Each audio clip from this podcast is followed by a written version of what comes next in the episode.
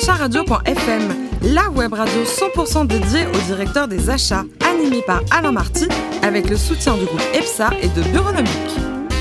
C'est parti pour un nouveau numéro de directeur Radio.fm. Bonjour à toutes et à tous à mes côtés pour co-animer cette émission. Pascal Legros, le président de Bureaunomique Mobilier de Bureau, et Pascal Auclair, et de Pascal, un directeur de la business unit IT du groupe EPSA. Bonjour à tous les deux. Bonjour. Alors, Bonjour, Pascal, Alain. je ne sais pas si Pascal Legros, je sais qu'il aime le rugby. Vous, Pascal Auclair, vous aimez le rugby aussi ou pas? Oh, ben, je l'ai un peu pratiqué, oui. Bon, alors si je vous dis Castres, est-ce que vous considérez que c'est une belle équipe de rugby ou pas? C'est une équipe qui joue dans l'élite depuis longtemps. Et... Ouais. Et vous, l'autre Pascal Oui, oui, c'est une, une équipe difficile à battre chez elle d'ailleurs. Bon, et ben ça tombe bien parce que Castres, c'est la ville de naissance de notre première invitée, Karine Alquier-Caro, la directrice des achats du groupe Legrand. Bonjour Karine. Bonjour. Bon, alors le rugby, ça a bercé votre jeunesse, vous êtes resté longtemps dans le Tarn, c'est une super belle région le Tarn. Exactement, j'ai pas mal de rugbyman dans ma famille et mon, mon oncle a raccroché les crampons à 48 ans. À 48 ans, vous voyez Pascal, vous avez encore le temps encore. Alors vous êtes diplômé d'HEC et en 1994, vous rentrez chez, Deloitte. Un audit financier de cimetière, ça vous rappelle des bons souvenirs ça ou pas? Oui, ça me rappelle des souvenirs au Canada lors de mon échange chez Deloitte à Ottawa où en effet j'auditais les comptes de la, la paroisse de Ottawa. Et dans les comptes, bah, il y avait des cimetières. Donc, euh, en effet, j'ai fait de l'audit de Et cimetières. ça va, tout était clean, il n'y avait pas de rémunération liquide dans les cimetières. Bon. Non, Alors, mais un souvenir aussi d'un 31 décembre dans les Vosges, avec un, un petit mémo qui avait été rédigé à ce moment-là. Oui, donc euh, c'était dans mes, dans mes débuts. On se prend toujours les inventaires physiques à faire les 31 décembre quand on est débutant dans l'audit. Euh, donc j'étais en Ça, pas dans gentil, les. Vosges. Et euh, oui, en fait, euh, une partie de l'équipe qui comptait avait un peu trop euh, célébré la fin d'année et donc les comptages ont dû être refaits puisque je n'ai pas validé euh, l'inventaire physique ce jour-là. Vous, étiez, vous étiez la seule sérieuse, quoi. Vous avez passé trois ans à Ottawa, c'était une belle aventure? Oui, tout à fait. Il m'a beaucoup appris d'un point de vue professionnel en particulier. Et quel regard vous portez sur le, management à l'anglo-saxonne de façon générale Alors j'ai beaucoup apprécié, donc j'étais entre 97 et 99 et en fait euh, par rapport à Paris où je travaillais à l'époque, j'ai beaucoup apprécié le côté efficacité du travail à l'anglo-saxonne plutôt que le présentéisme sur d'autres côtés euh, de la France. À, à l'époque, bon, je pense que c'est parfois malheureusement encore le cas. Malheureusement, tout n'a pas Et changé. donc, hein. euh, ben, j'ai été surprise les premiers temps quand à 18h, le manager du bureau venait me voir et disait Karine, il y a un problème, vous êtes encore là. donc, euh, non, non, je vous rassure, tout va bien. Alors, vous avez rejoint le Grand en 2001. Vous avez commencé dans une autre jolie ville du rugby, à Pau, c'est ça? Oui. Vous faisiez quoi exactement? J'étais responsable financière du site de Pau, De Pau. une usine du groupe Legrand. Et la vie à Pau, c'était sympa? C'était sympa. J'ai d'ailleurs rencontré mon époux. Ah, bah, très bien, qu'on salue. Il est palois, c'est un vrai palois? Non, c'est un breton. Ah, Ils sont partout, ces Bretons, quoi. Alors, un mot sur les, métiers de ce groupe euh, Legrand qui réalise euh, au niveau mondial 5 milliards d'euros de chiffre d'affaires, dont 20% en France. hein. Oui, exactement. Donc, ce sont les chiffres euh, 2016. Depuis, nous avons fait de- des grosses acquisitions, en particulier aux États-Unis. Euh, donc, les métiers, ben, nous sommes euh, spécialistes des infrastructures électriques et numériques du bâtiment, que ce soit l'industrie, le tertiaire, le résidentiel. Bon, très connu euh, sur les marchés français en particulier pour l'appareillage électrique.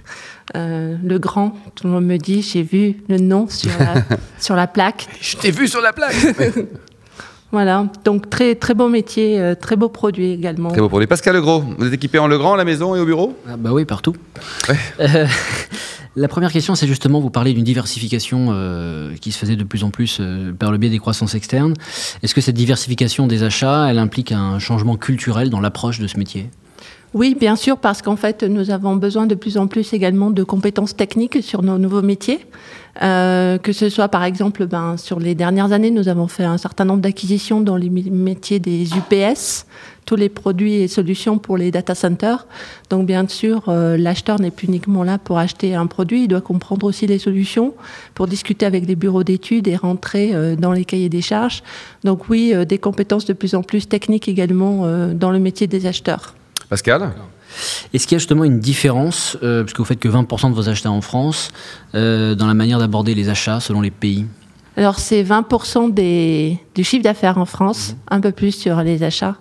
Euh, par pays, euh, je ne dirais pas non. Euh, nous avons vraiment donc, je suis garante aussi de la de l'homogénéité de la façon d'aborder le métier des achats. Et donc je suis auprès de mes équipes un peu partout dans le monde pour m'assurer que les axes stratégiques de la direction des achats sont bien suivis, appliqués et que nous avons des combien de personnes dans, le monde, Karine? 380 personnes sur la fonction achat en dehors des dernières acquisitions. Pascal, ah, il y a beaucoup quand même de, mutations technologiques aussi dans, dans certains de vos métiers. Est-ce que justement, euh, au nom de cette gestion des équipes des achats, on va plutôt vers une hyper spécialisation ou une massification euh, de l'approche?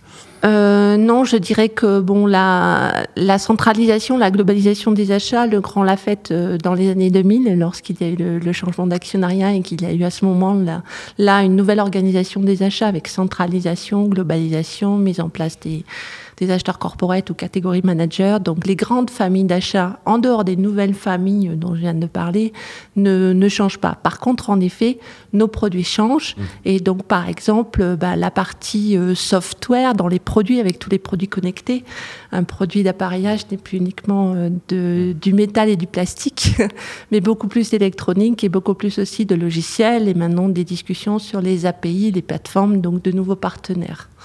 Pascal Leclerc. Oui, alors euh, de mon côté, je voulais savoir, euh, au cours de votre parcours professionnel, vous occupez différentes fonctions dans différents services de l'entreprise. En arrivant dans le monde des achats, quel a été votre rapport d'étonnement? Euh, mon rapport d'étonnement était sans doute le fait d'avoir... Que les acheteurs soient les gens sympas. oui. Ah ils sont tous sympas. Euh, travailler sur le changement culturel, euh, c'est-à-dire euh, pas forcément les acheteurs, mais travailler ensemble. Moi, connaissant bien l'entreprise, puisque j'ai fait un parcours qui m'a mis au contact de tous les pans de l'entreprise, y compris l'international, puisque mon dernier poste avant les achats, c'était directrice des opérations internationales. donc en fait, à partir de là, ben, j'ai mon travail a, a consisté en ouvrir les achats aussi sur les autres métiers euh, du groupe. Euh, mon constat, ça a été, euh, bon, j'avais des gens qui étaient assez figés et verticaux en carrière. c'est-à-dire avec des acheteurs qui avaient été essentiellement dans la filière achat. Une fois qu'ils étaient rentrés, ils n'en sortaient plus beaucoup. Et donc, j'ai travaillé depuis trois ans, deux ans et demi maintenant, à rentrer des parcours beaucoup moins atypiques, c'est-à-dire à, prendre euh, des gens des achats, travailler avec les opérations pour qu'ils partent dans les opérations, bien sûr faire des recrutements externes aussi, euh, et encourager les acheteurs à prendre d'autres postes, euh, rentrer des gens de la R&D, euh, du commercial, du marketing vers mes, mes activités, et ceci à l'international aussi, bien sûr. Pascal oui, alors vous l'avez évoqué tout à l'heure, euh, le grand euh, se diversifie avec les, objets connectés, les IoT, donc euh, ça nécessite souvent de travailler avec des startups. Mm Ça remet en cause certains grands principes des achats.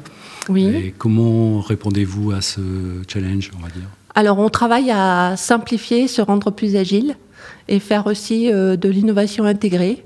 Euh, donc, par exemple, on a parlé de Pau, euh, l'usine où j'ai travaillé au départ. Il y a un centre de R&D qui travaille beaucoup sur les softwares. On travaille avec des startups de Bordeaux, par exemple, euh, et on s'adapte à leur façon de travailler. Par exemple, donc vous êtes prêt à prendre des risques avec des startups? S'il y a une startup qui a des bonnes idées, hop, on monte ensemble. Oui, tout à fait. Oui, on allège nos cahiers des charges pour eux parce que clairement, ils nous ont dit votre cahier des charges de 30 pages, on n'en a rien à faire. Nous, on veut travailler avec des gens avec qui on a envie de travailler. Euh, le vendredi, on a envie de pas travailler. Nous, on se consacre à la formation en interne et vers d'autres startups et on s'adapte à cette façon de travailler. Bon, bien sûr, on, gère nos risques aussi euh, de propriété intellectuelle, etc. avec les startups. Euh, je suis, je partage beaucoup avec Fred Potter, qui est le dirigeant de Netatmo que vous connaissez peut-être, avec qui nous avons pris des participations et on a beaucoup échangé depuis qu'il est, euh, travaille avec nous euh, pour faire aussi un choc de culture. Euh, entre sa façon d'acheter, notre façon d'acheter en échange. Bon, bah, c'est très bien ça. Le patron des achats de demain, il va être comment, Karine? Bah écoutez, patron des achats de demain, je pense que ça sera un grand stratège, un stratège au sein de l'entreprise qui est là pour ouvrir l'entreprise à l'externe et à nos parties prenantes fournisseurs. Alors, vous habitez à Limoges, c'est une question importante. Est-ce que c'est sympa le Limousin? Exactement, j'aime beaucoup. Alors j'habite exactement à Saint-Léonard de Doblat, donc je suis mionnetteuse comme quelqu'un de très célèbre en France qui s'appelle Raymond Polidor et qui est mon Ah, bah, voisin. ça. Il, il est comment? Bon pied Eh bon ben, vélo il va très bien. Je le vois souvent sur son VTT venir chercher sa baguette le matin. Il a quand pas je pars. vélo, quoi. Alors, il paraît que vous êtes marié avec euh, un bon petit vin de Gaillac au menu? Racontez-nous. Oui, exactement. Ben, comme je vous l'ai dit, mon, mon mari est breton et ma belle famille ne connaissait pas le sud-ouest, donc on lui a fait découvrir le vin de Gaillac. Et côté voyage, vous mariage. êtes fan de l'Inde Oui, j'aime beaucoup la culture indienne. Dernier livre lu Pas acheté, Karine. hein. Lu vraiment. avec, euh, Jane Austen, j'ai relu Persuasion parce que je suis allée en vacances au UK, à Bath en particulier, donc je me suis replongée dans les Jane Austen. Et vous pratiquez le, le mentoring, on va dire, avec des PME et des étudiants? Euh, oui, en fait, je suis membre des conseils du commerce extérieur de la France. Euh, donc, à ce titre-là, je fais du, du parrainage et je travaille aussi avec les formations pour encourager les jeunes à aller vers des métiers qui ouvrent sur l'international, dans la région Nouvelle-Aquitaine en particulier. Voilà. Ça doit être passionnant, ça, non? Oui, tout à fait. Qu'est-ce qui est le plus sympa, les étudiants ou les PME Les deux? Les deux. Ouais. Les deux, parce que c'est toujours bien de connaître aussi tous les tissus, puis certains sont de, certains de mes partenaires. Enfin, via une ONG, le grand soutien à la cause d'Emmaüs. C'est bien? Euh, oui, il y a euh, donc euh, FACE, FACE, Fondation Agir contre l'exclusion. Donc nous soutenons la cause d'Emmaüs. Merci beaucoup, Karine. Merci également à vous, Pascal 1 et Pascal 2. Fin de ce numéro de directeur Radio.fm. On se retrouve vendredi à 14h pour une nouvelle émission. Directeur achat radio.fm vous a été présenté par Alain Marty avec le soutien du groupe EPSA et de Bureaunomique.